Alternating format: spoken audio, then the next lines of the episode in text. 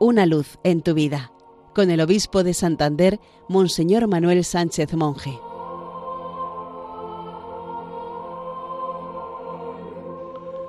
Queridos amigos de Radio María, feliz día del Señor. Este domingo vigésimo del tiempo ordinario, el Evangelio nos presenta el encuentro de Jesús con la mujer cananea.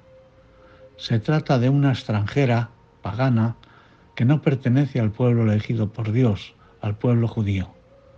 Jesús atraviesa un territorio fronterizo considerado pagano en el que no viven judíos.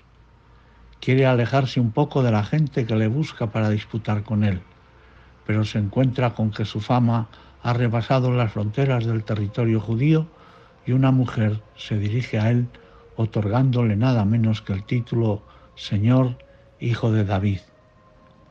Sabemos que Jesús no acepta sin más títulos como este que pueden oscurecer su condición de Mesías humilde y en camino hacia la cruz.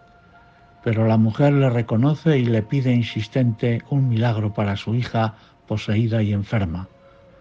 En un principio Jesús no atiende la petición y le dice que primero el pan está para los hijos de Israel pero ella se conforma con los trocitos de pan que se echan a los perros. Y viendo Jesús la fe que tenía esta mujer cananea, accede a su petición y obra el milagro.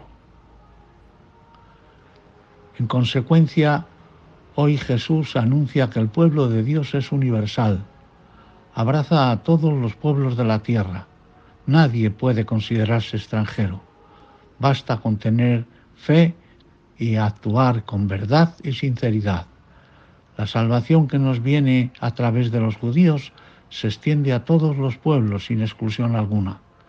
Todos los que verdaderamente crean en Jesucristo son miembros de pleno derecho del pueblo de Dios. Feliz domingo para todos.